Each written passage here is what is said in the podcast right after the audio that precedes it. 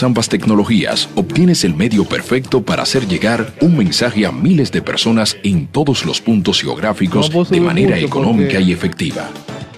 Anúnciate con nosotros. Escríbenos a nuestro correo electrónico losociosradiord@gmail.com y sé parte de la familia de los socios radio por la 86.net. Suena bien. Ya inicia el programa más entretenido de la radio interactiva virtual por internet. Los socios radio. Saludos, hola a todos los socios. Les damos la bienvenida al programa que le da el formal inicio a este fin de semana. Y como siempre les traemos un contenido real y útil que puedes disfrutar a través de la 86.net y de nuestras redes sociales donde nos encuentras como los socios radio RD en Facebook, Instagram, YouTube y Spotify, entre otras. Hoy es sábado 22 de mayo. Y así le damos inicio a los socios radio. Hola, Jessy, ¿cómo estás? Hola, Marcial, ¿cómo estás? Yo estoy muy bien. Qué bueno que estás bien. Yo estoy aquí todavía seteando porque me empezamos un poquito tarde para asegurar que este programa eh, llegue con la calidad eh, que ustedes se merecen. Háblame de esta semana, una semana bastante movida. Ha pasado de todo un poco y después un chin más. ¿Tú crees? Claro. Lo más chiquito que pasó fue mi universo. Ah, bueno, bueno. Tiene, bueno, pero eso pasó el, domingo. bueno, pero para nosotros la semana inicia a las 2 de la tarde, que es cuando se ah, acaba el programa, y termina ahora a la 1. Bueno, ahora inicia el fin de semana, pero para poder comentar es de sábado a sábado tienes razón, tienes razón. Ese, ese Miss dio mucho de qué hablar y además de todas las cosas que pasaron en este país. Sí, en este país han pasado muchas cosas, pero... Yo estoy pensando, yo estoy dudando ya si estamos en un país real o de mentira. No, eh, a veces pasan cosas que, que, ¿verdad? Dan como que así, como que, oh, Dios mío, ¿qué es lo que está pasando? Pero sí tenemos... Eh, cosas positivas también. Y yo te voy a decir una de ellas en breve. Una, la, última noticia, la más reciente, es que Nati Natasha dio a luz. ¿Y eso, eso en qué me aporta? ah, yo no sé, a la gente le puede interesar que Nati Natasha dio a luz. Mira, eh, ahí de fondo, muy en el fondo, pero ahora Felipe lo va a subir un poco. Se escucha la canción Jugando en el Tiempo. Es una canción, o sea, es. Eh, tenemos unos invitados que se llaman Isla Tabú, que se unen por nosotros vía Skype. Hola Isla Tabú, ¿cómo están? No lo oigo, Felipe. Saludos. La canción también chévere. Me Estuve escuchándolas en el canal de YouTube de Isla Tabú. Eh, tienen varios eh, videos de, de, sus sesiones, de cuando ellos están ensayando y demás. Eh, tienen los videos obviamente de sus canciones y de algunos covers. Y ha sido muy, pero muy eh, chévere ver personas jóvenes haciendo música que por lo menos yo la eh, siento de calidad. Ya tenemos a Isla Tabú, hola, ¿cómo están? ¿Qué tal? Muy bien, gracias a Dios. Ya sí bájame la canción porque ahora yo no sé si lo estoy oyendo a ellos o lo estoy oyendo a ellos. Hola chicos. ¿Qué tal? ¿Cómo están? ¿Qué dicen este socio? Estamos, gracias a Dios, muy bien. Déjenme voltear aquí para que la gente pueda verlo en Instagram. Y hacemos zoom y ahí están. Ellos son, ¿cuáles son sus nombres y qué hacen ustedes en Isla Tabú? Yo soy Juan Carlos Silva, compositor y guitarrista. Hola, buenas tardes. Buenas tardes tengan todos. Gracias por la invitación. Por aquí quien les habla, Luis Merchan, uno de los guitarristas y compositores de la banda también. Ok, entonces ustedes todos componen y todos tocan guitarra. Pues yo vi en los videos, yo vi eh, batería, teclados, vocales y bueno, yo, según yo, era una guitarra y un bajo, pero ahora ustedes son dos guitarras. Sí, correcto. En la banda somos dos guitarras, un bajo están las teclas, el baterista y los vocalistas. Muy bien. Ustedes obviamente eh, son, bueno, el acento de ustedes eh, suena venezolano. Ustedes todos en la banda son venezolanos. Sí. Exactamente. Pero no radican en Venezuela. Sí, todos, todos radicamos en Venezuela, pero siempre estamos como que moviéndonos un poco. En este momento estamos separados, pero trabajando a distancia. Ok. Entonces, ustedes radican en Venezuela, son personas jóvenes. ¿Por qué este estilo de, música? Donde uno siente buenas influencias del ska, del pop, del reggae, del funk. Entonces. Claro, eh, lo que pasó es que todos teníamos gustos muy diferentes. Muchos, muchos, muchos eh, eh, diferencias en cuanto a gustos. Y como que el punto medio fue el beat reggae, esa esencia del chink, chink, chink, y llevar una batería que puede ser un poco reggae rocker, reggae funk. Entonces como que era como que la base por la que podíamos conectar todo lo demás que nos gustaba. Muy bien. Vi también en su canal que ustedes en un principio hacían covers, pero ahora se dedican a, a cantar sus propias canciones por, o sea, de dónde, háblame un poco de ese, de, ese trayecto y la transición. Eh, todo empezó este, cuando Augusto, eh, Augusto Guinán mm, nos conecta a Luis Merchant y a mí este, en un ensayo, porque ellos estaban buscando cantantes y ellos invitan a Augusto Guinán. Augusto Guinán, sabiendo que a mí me gusta la, la creación de temas eh, inéditos, me, invita a ese ensayo y ahí es donde conozco a Luis Merchán.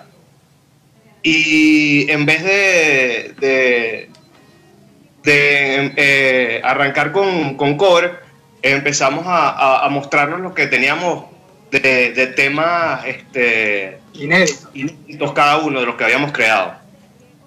Y, y, entonces Luis tenía ganas de, de, crear algo serio y dijo, mira, aquí material, vamos a, vamos a ensayar, vamos a, hacer música y vamos a ver qué va surgiendo hasta que él se le ocurre montar este, una discográfica que se llama Impromerge Group, que es la que está encargada ahorita de la promoción y difusión del, material de Isla Tabú.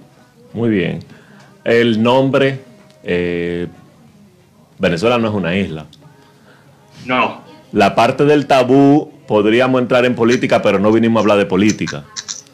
Pero, ¿de dónde sale el nombre? Eh, fue una idea de, de mi parte que quería crear un concepto, que no fuera simplemente un nombre y ya, sino que hubiese un concepto detrás del nombre. Y qué mejor idea que retirarte o que la música te transmita tanta energía que te ayude a salir, sobre todo en este encierro, ¿no? en estos problemas de, cuarentena, a salir de tu cuerpo, a salir y que tu, tu imaginación este, vaya a una isla paradisiaca, ¿no? Muy bien. Eh, la situación de Venezuela, que es conocida por todo el que dura media hora viendo televisión o, leyendo las redes sociales, eh, ¿cómo eso les impulsa o los afecta?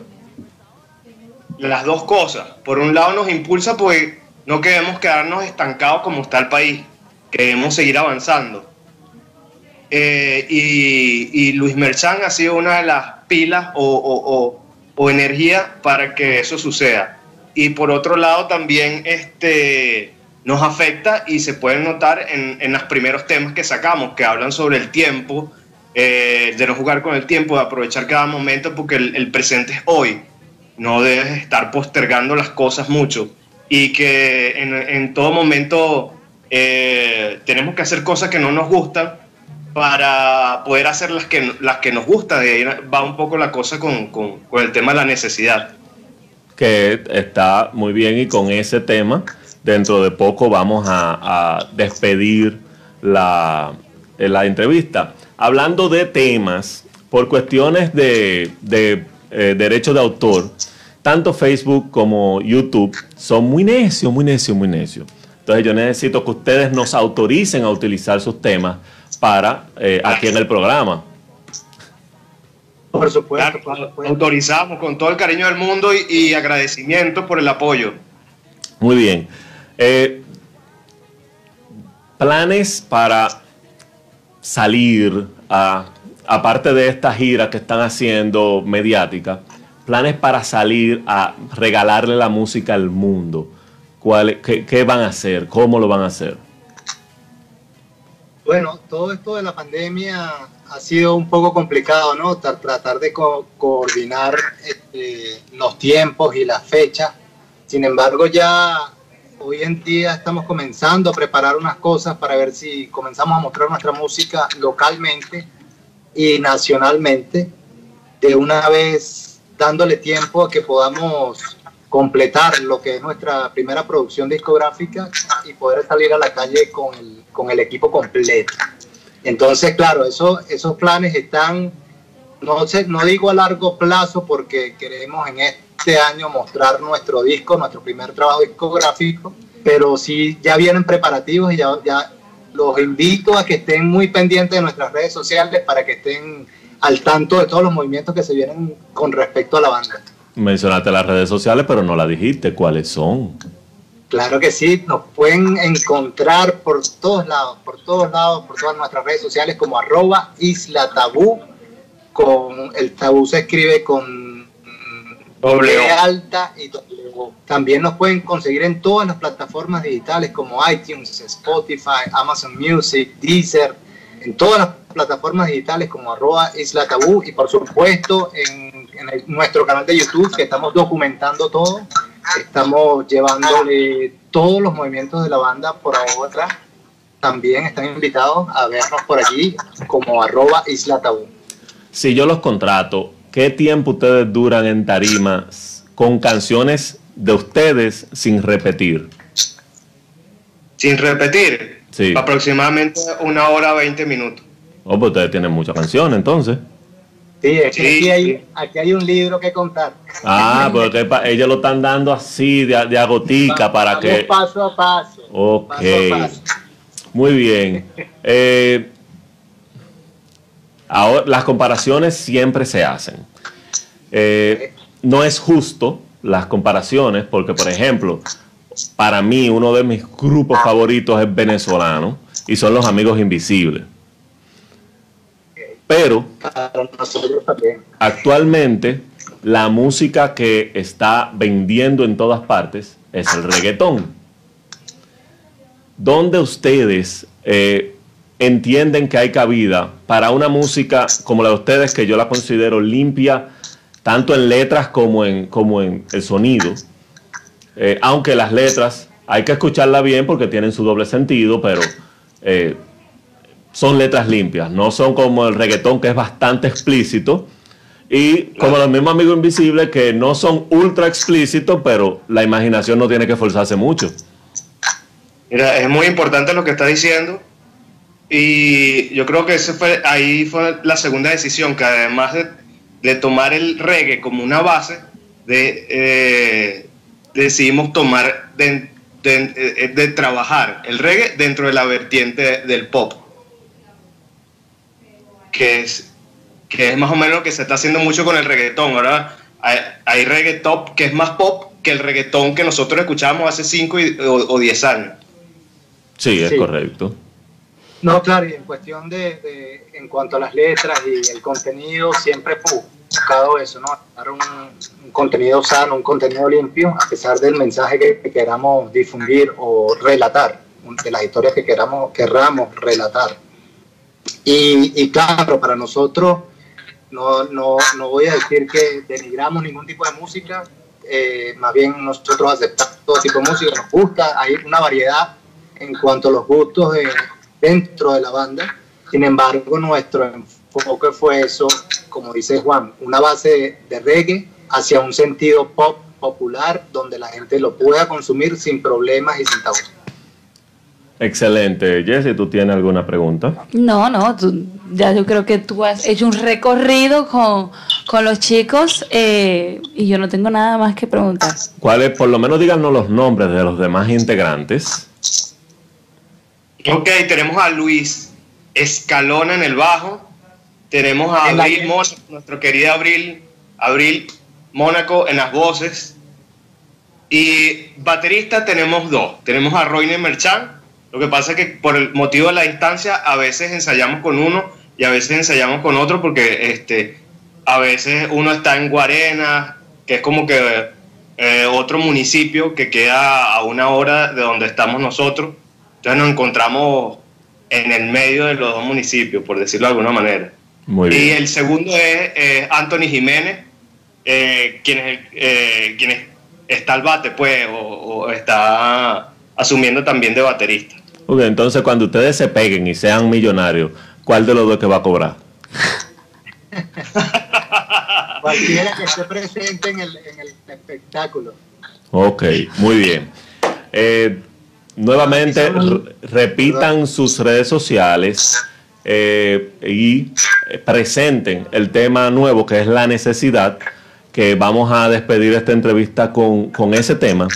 Y si alguna vez están en República Dominicana, están invitados para pasar por acá en vivo por la cabina y vengan con los instrumentos, porque aquí empezamos de una vez y hacemos una fiesta acá. Muchísimas gracias, la verdad que sí. Juan. Ok, les invito a escuchar nuestro segundo sencillo promocional, La Necesidad, con mucho cariño para que lo escuchen y se apropien de, de ese tema porque es para ustedes, ya dejó de ser nuestro. Este, nuestras redes nos pueden buscar por donde sea, búsquenos, búsquenos por arroba Isla Tabú, como arroba Isla Tabú, por YouTube, Deezer, Spotify, Amazon. Muchísimas gracias y la mejor de la suerte para todos ustedes. Gracias. a ustedes, gracias. Mucha música y mucho amor.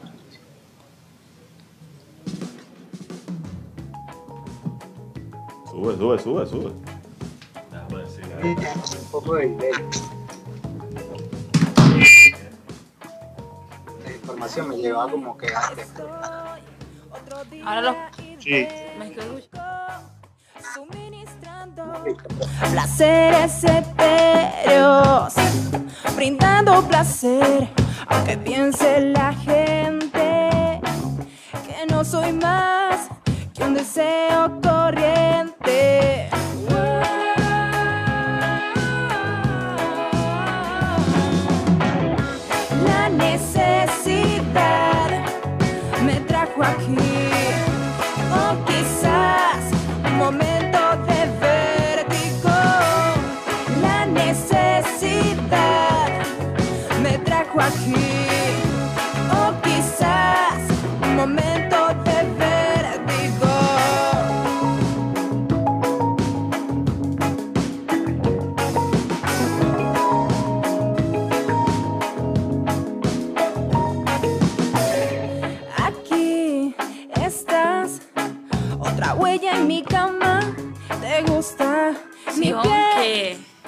Los chicos de Isla Dabú están promocionando en este momento llamada La Necesidad. De verdad que está chulísima, así que los invitamos a que chequen el contenido que tienen los chicos para ofrecer.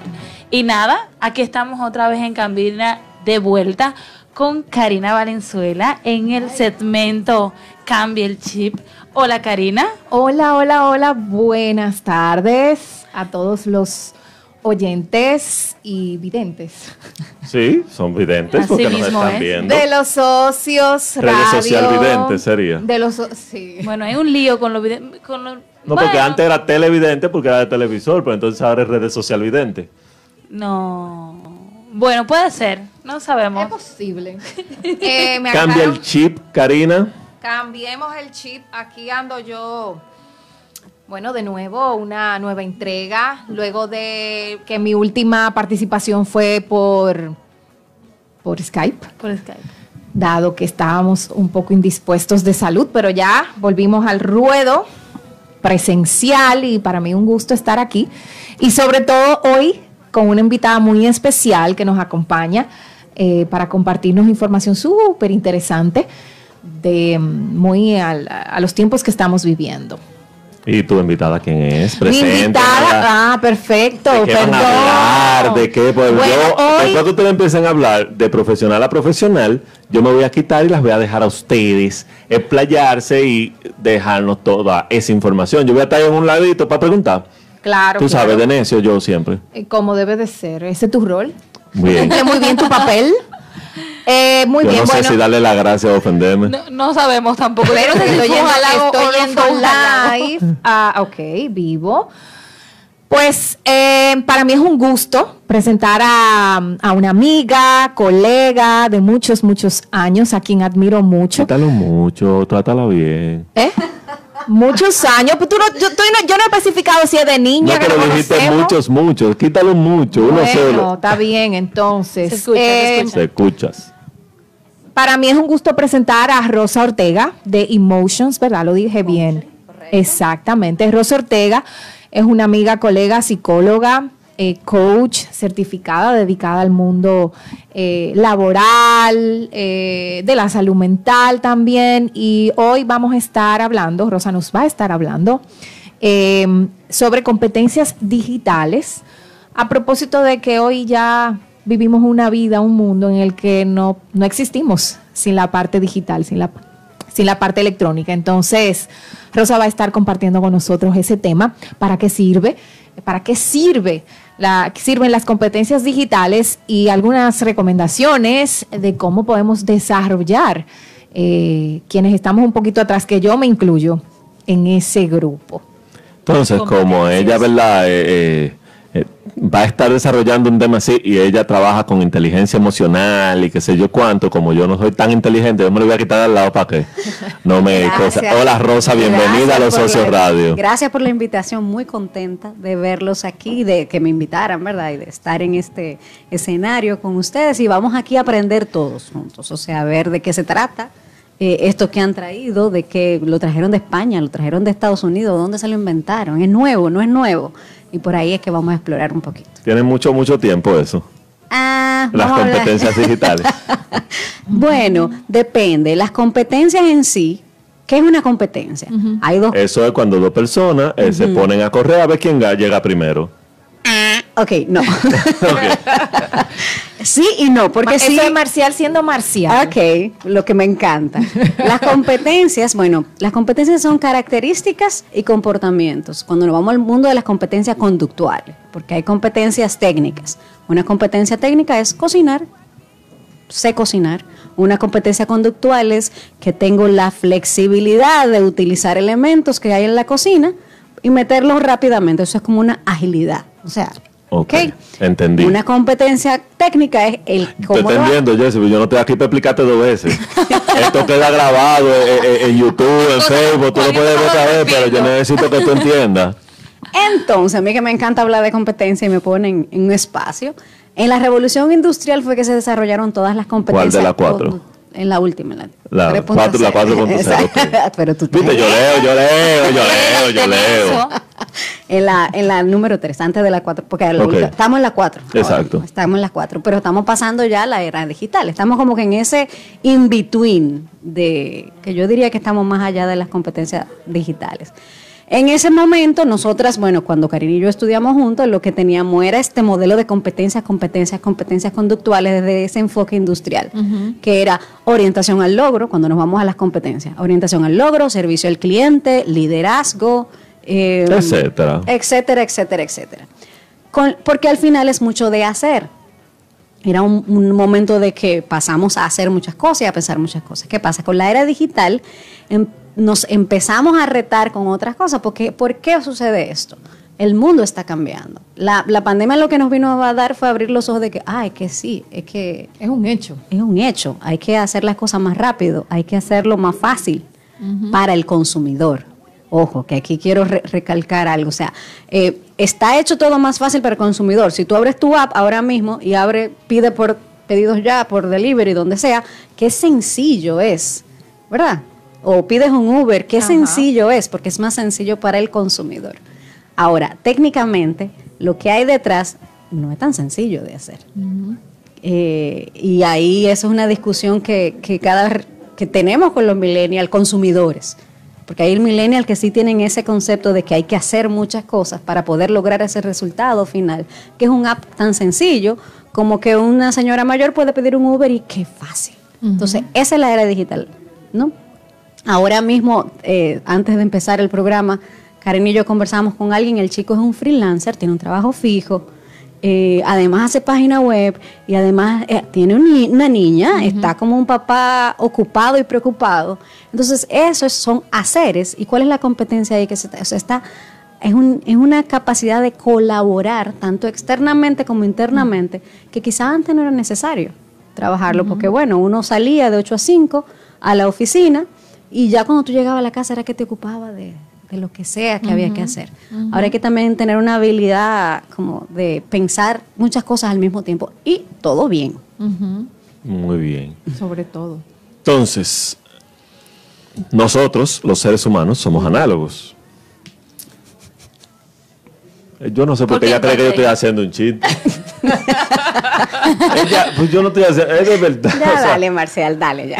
Entonces, ¿qué tú quisiste decir, más o menos? que nosotros no somos digitales. Pero nosotros generacionalmente. Nosotros los seres humanos. Ah, ok, claro. Somos análogos, pero debemos adquirir competencias digitales.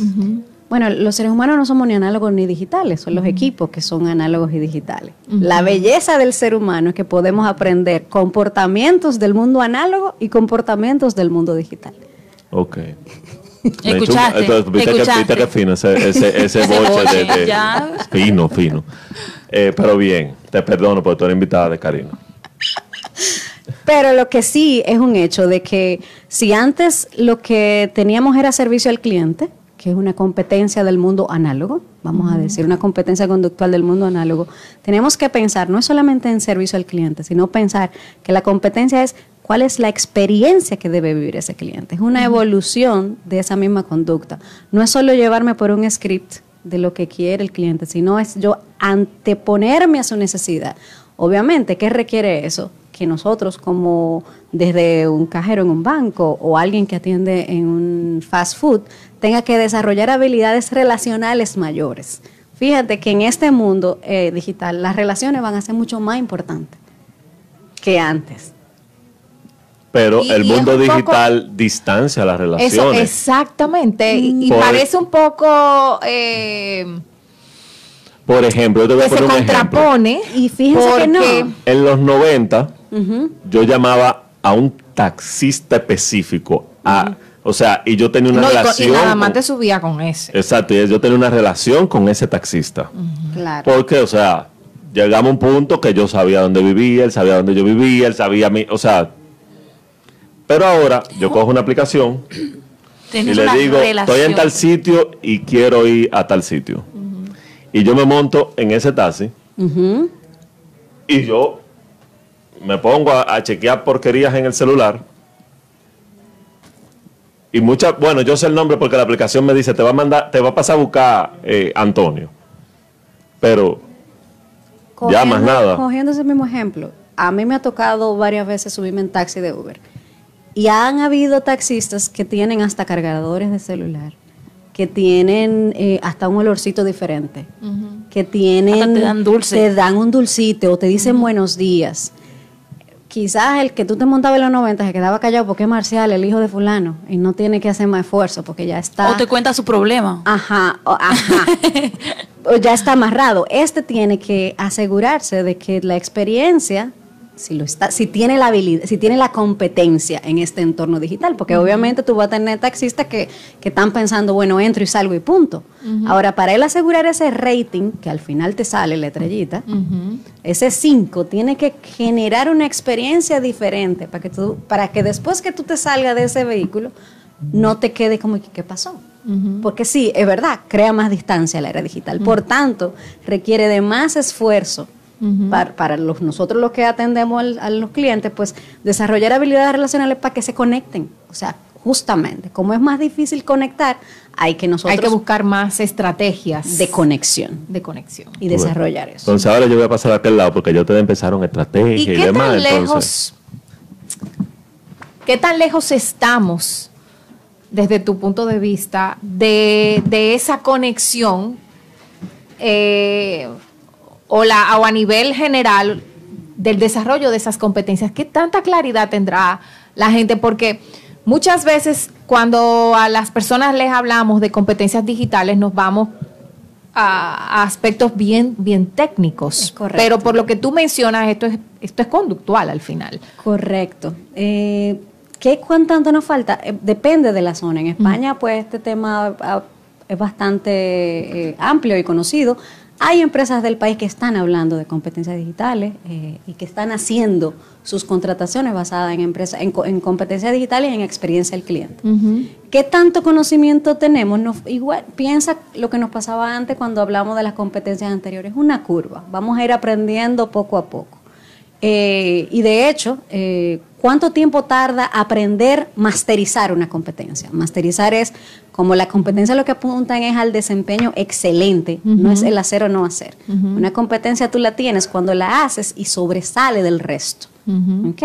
¿Qué tanto tiempo me toma pasar esa curva de masterizar una competencia? Dos años. Dos años aproximadamente. Que tú puedes subir de un nivel 1 para, si nos vamos al mundo anterior, orientación al logro, para moverme de uno a dos, se toma dos años aproximadamente. ¿Cómo lo hacemos más rápido en este mundo digital? Porque no tenemos ya dos años. para nada. Tenemos, si acaso, meses. ¿Qué cuidado. ¿Qué hacemos cuando tenemos un objetivo claro y queremos rebajar rápido? Practicar más. Practicar más, pero para eso hay que estar en intención y en conciencia de cuáles son esas conductas puntuales que y comportamientos, conductas y comportamientos que tenemos que ir desarrollando para poder lograr ese nuevo nivel de comportamiento y, y, atraer y retener y desarrollar eh, y tener más clientes. ¿Y dónde, ¿Y dónde, perdón Karina? No, adelante. ¿Dónde surge esto de las competencias digitales? Mencionaste España. ¿Surge ahí?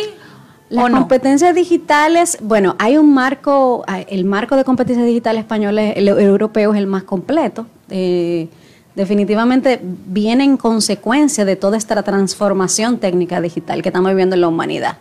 Eh, desde Silicon Valley, desde, o sea, eh, desde la explosión del punto net. O sea, todo, nada es, en este mundo de los comportamientos, nada es como espontáneo, sino que viene con un proceso. Eh, yo te diría que desde que empezaron a ver que, que hay que en un ambiente, un entorno eh, positivo, pues se, se produce más. Entonces ahí tú tienes, por ejemplo, a Google, que tiene todos unos perfiles clarísimos de cuáles son las conductas que una comportamientos debe exhibir una persona para trabajar aquí. Y, y se tiene claro cuál es ese perfil de personas. Entonces, si no lo tienes y quieres trabajar, pues lo puedes desarrollar. Porque no, eso es lo chulo. No sé si es del tema, pero has mencionado varias veces comportamientos y conductas. Correcto. ¿Cuál es la diferencia entre un comportamiento y una conducta? Una conducta es algo que, por ejemplo, la conducta, yo etiqueta y protocolo, es una conducta. Ahora, dentro de mi conducta hay, bueno, son medidos y profundizados. El comportamiento involucra dentro las conductas, o sea, es mucho más amplio. Yo me quedé como enredada, ¿eh? Sí, vamos a aplicar. Por ejemplo, o sea, ¿qué? ¿qué? Una conducta, la conducta humana es mucho más eh, amplia, ¿verdad? Ok. La conducta, cuando tú hablas de conducta humana es, vamos a poner el ejemplo de eh, en mi época la conducta era te porta bien o te porta mal. Exactamente. Ahora el comportamiento es que, qué tanto te mueves o qué no. Okay. ¿Qué yo hago para que la gente diga que yo me porto bien o me porto mal? Es, es como más detallado, la conducta es más amplia. Si tenemos tres elementos, entonces el comportamiento pues es más detallado y se observa. Abrió los ojos, cerró los ojos, abrió los ojos, cerró los ojos. Eh, un poco más detallado. La conducta es la persona se porta bien. Viste, yo sé.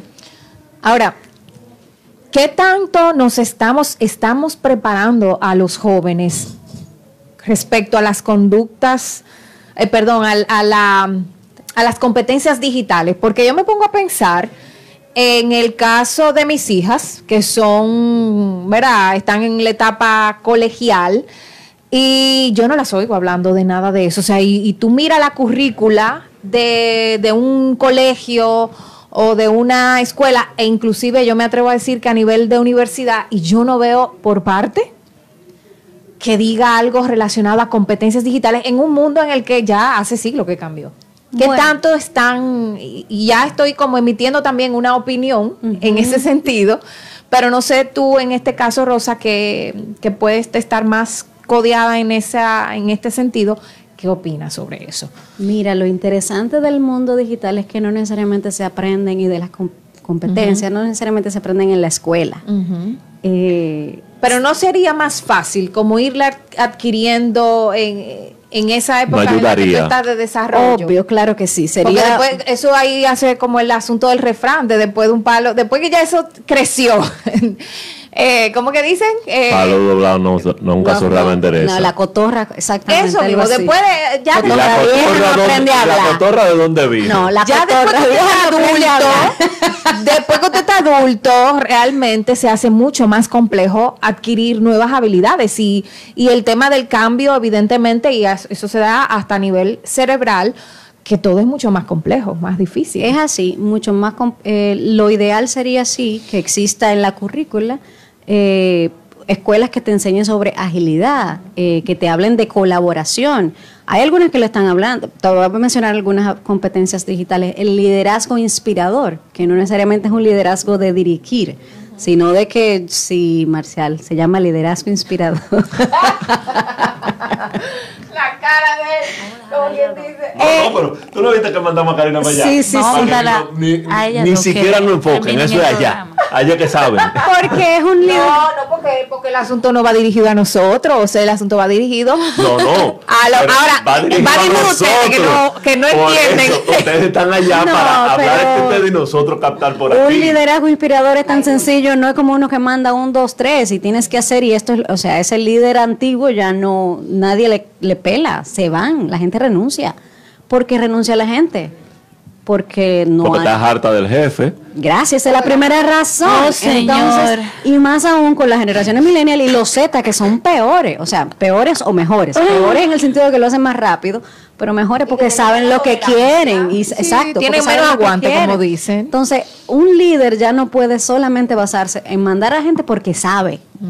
El conocimiento ya no es suficiente. Tenemos un comentario.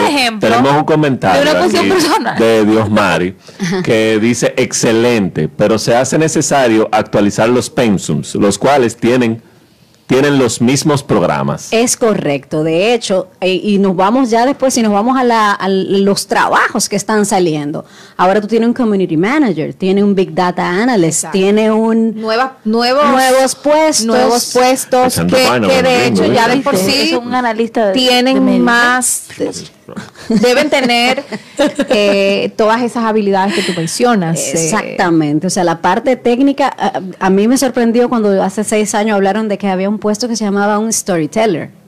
¿Qué es esto Creador que estamos de haciendo? para redes sociales. Exactamente. Sí. O sea, eh, son habilidades, son, son nuevos puestos que definitivamente están requiriendo nuevos pensos y van a requerir nuevos comportamientos. Una cosa, una cosa para conectar, una cosa para, para conectar ese, eso del storytelling va relacionado a lo de lo que mencionaste del líder inspirador. Uh -huh. eh, un storytelling viene para hacer eso, para, para inspirar a través de a la, través de la, imagen y de la historia. Exacto. Exacto. Mi hija está. Antes, en mi época de ser novelistas.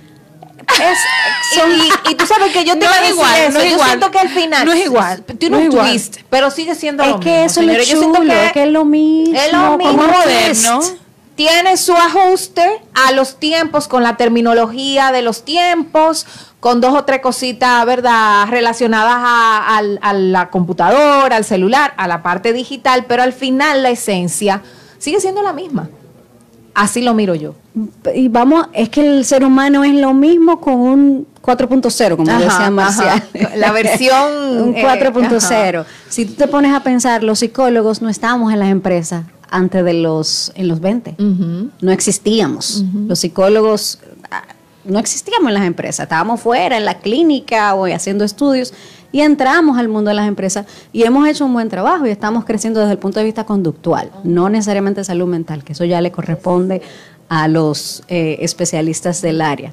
Eh, y justamente es lo mismo que hacemos, pero ya en otro entorno. Observamos de una manera diferente. El, justamente una de las habilidades más importantes en el mundo digital es la adaptación lo que llamamos, que todo el mundo ha escuchado, que ve, yo creo que lo escuchamos desde enero 2020, la resiliencia. No, no, no, no, no. Estoy, La de la adaptación, resiliencia. Mira, A mí me mencionan una vez no, no, no, no. Ya tú lo acabas de mencionar. Ay, Dios resiliencia. No, Yo sé que crea, ven, esa es la capacidad de ellos saber. Esa Eso es va a una- generar es la una primera. reacción aquí. Vamos a seguir con, con otras eh, con otras conductas. Esa es la primera. ¿Verdad? La que todo- la- La de la resiliencia y la, eh, la- La adaptación. resiliencia, Pero la ¿cuáles serían otras conductas? Otras conductas que del entorno digital, Exacto, que uno debe la, como de... la flexibilidad, o sea, Y, es con- una- y no convergen. Ay, Dios mío. el que la El mundo no es para mí, ¿no? La, porque de alguna manera la resiliencia, bueno, y en este caso la flexibilidad y la adaptabilidad terminan siendo como Tenemos pregu- tenemos preguntas. Ajá, son primas, pero no son como todas las competencias. Recuerda que hay competencias primas. Iniciativa es prima de la innovación. Pero cada una de ellas Tiene tiene, unos sus- comportamientos diferentes que tú vas subiendo de nivel. Eso es eso es eso es mágico. Tenemos preguntas.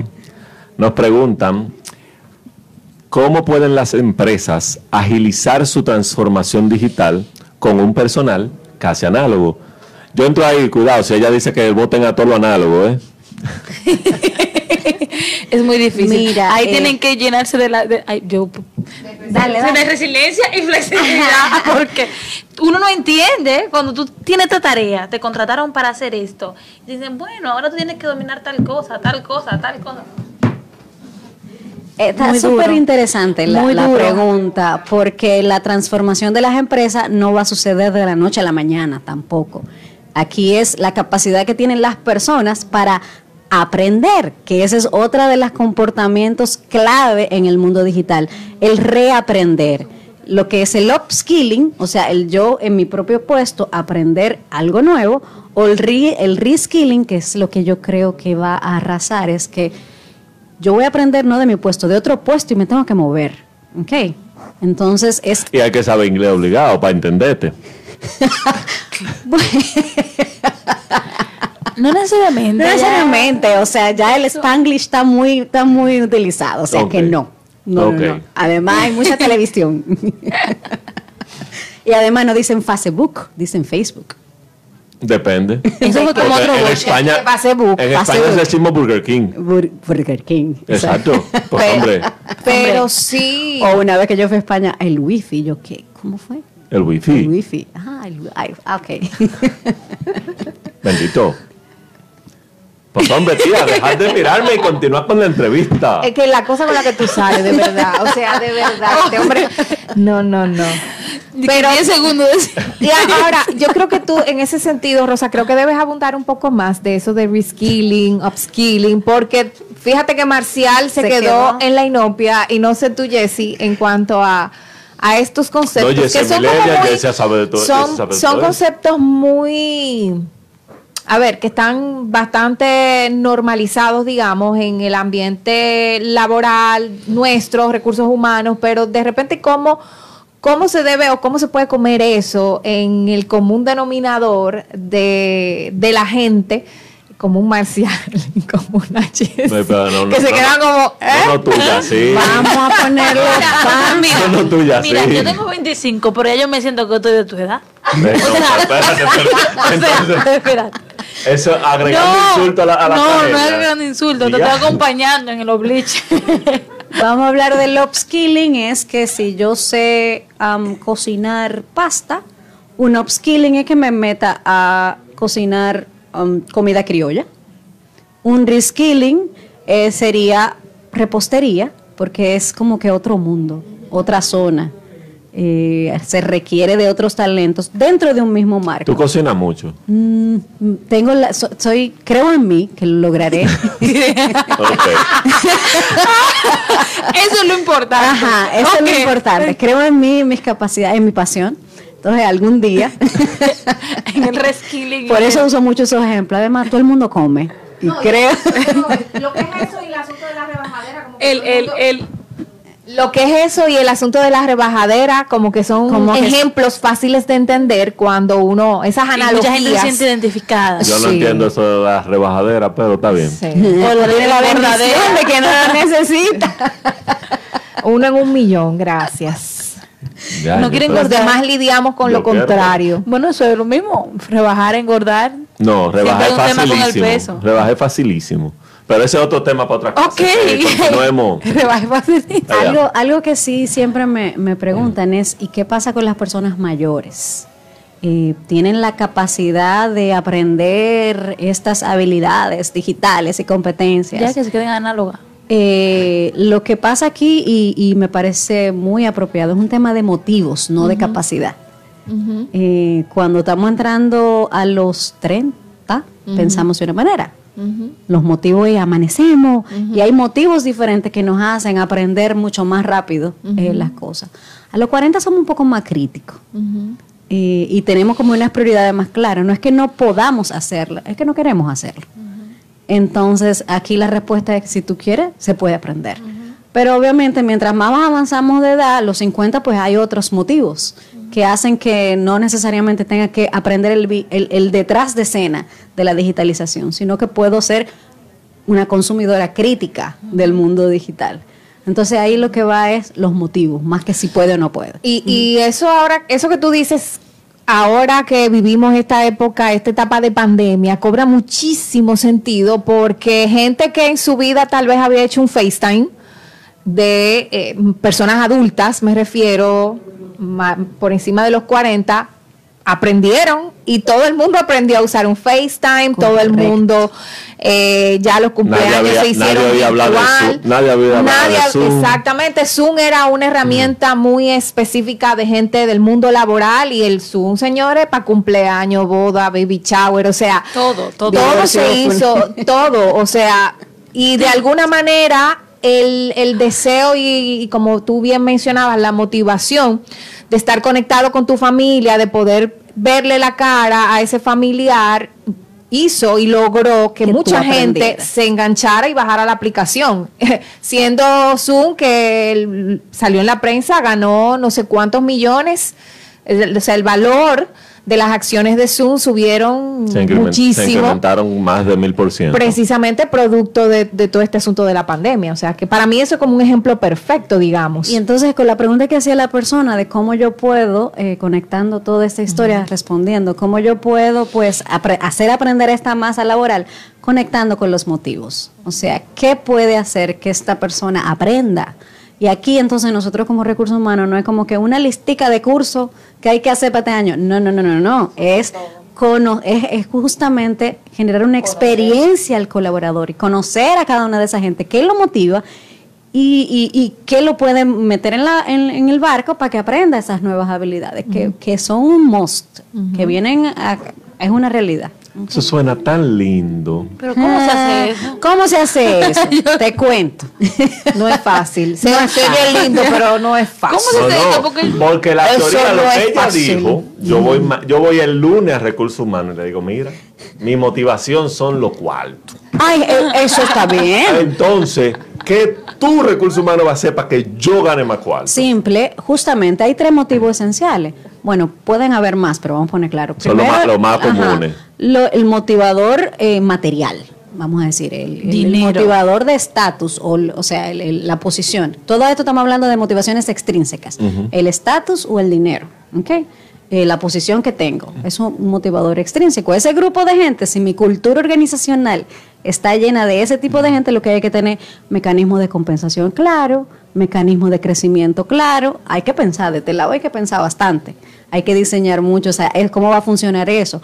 Si mi masa laboral es motivación intrínseca, yo lo que tengo es que ver cómo hago espacios para que mi gente pueda tener, pueda ir a hacer actividades de solidaridad a una a, de- a ONG, o sea, son- se, se motivan esa gente pues apoyando además que le tengo que dar cursos, cursos, cursos, que se sienta que están aprendiendo, porque la motivación intrínseca es cómo me desarrollo y cómo crezco si mi población es trascendental, que no necesariamente, creo que de, de las empresas que yo conozco, solo una he visto eso, trascendentales, mi motivación es trascendente, pues es como, como yo puedo hacer un impacto en el mundo. Un legado, dejar un legado. Dejar un legado. Sí, sí, nosotros Dejar un legado sabíamos. y cómo, y cómo yo puedo exactamente. Nosotros hicimos eso para que tú lo explicaras y los- los- las personas que nos ven puedan, puedan eh, conectar. Son la verdad que, la, que, esa, que esa motivación trascendente es, es compleja de, de, tener. Entonces ahí pues ya yo puedo generar empresas que hayan programas de mentoría, que hayan como yo, que, que estos, em, yo trabajé en una consultora que la mayoría de los consultores tenían una motivación trascendente impresionante. Entonces, cada proyecto era para ayudar a los demás y había alguien que tenía que velar por el dinero, que funcionara el proyecto, porque tampoco puede ser abierto, pero era una motivación para ayudar genuina. Es, es, es, difícil. La mayoría de las personas nos concentramos en las motivaciones extrínsecas y las intrínsecas, muy pocos. O sea que... Eso es otro tema. Eso es otro el tema. de otra clase. ya, yo la veo sentada otra vez con Karina el mes que viene.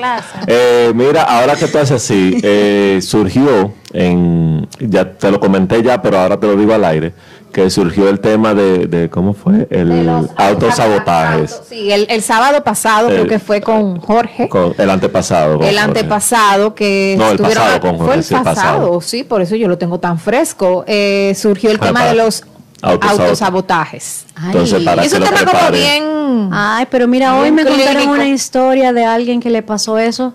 Eh, casualmente me dijo, mi papá me pagó, le fui a cobrar a mi papá y me pagó. Y me pagó. Y tenía el dinero. Y lo puse entre mis piernas y cuando salí del carro se me perdió el dinero. Eso fue un autosabotaje. Porque no, eso fue un descuido. y dile a esa persona que la próxima vez que el papá le pague, que se puede parquear frente a mi casa y que me avisen. es un tema de que me siento culpable porque le estoy cobrando a mi papá, no lo veo correcto. Que me llame, yo le el dinero. Que me llame, yo voy y le cobro al don y con un porcentaje, pero por Dios. Eh, vamos a hacer un pequeño resumen. Yo sé que, el, el tema está súper interesante y sé que si seguimos hablando, podemos abarcar hasta otra hora más, pero el programa solamente dura una hora. Ah, de acuerdo. Y lamentablemente nos quedan solamente cinco minutos. Entonces, podemos hacer un resumen, De, las competencias digitales, qué son, dónde surgen, para qué nos sirven, cómo desarrollarlas y, y, y algo. De acuerdo, de acuerdo. Te entendí. Las competencias, las competencias en general son conductas y comportamientos, que ya aclaramos esa parte. Sí, sí. Que nos apuntan a un desempeño excelente y sobresaliente, que nos diferencian de los demás. En el mundo digital es porque ya estamos en un entorno digital que nos demandan comportamientos diferentes. O sea, antes era servicio al cliente, ahora es experiencia del cliente.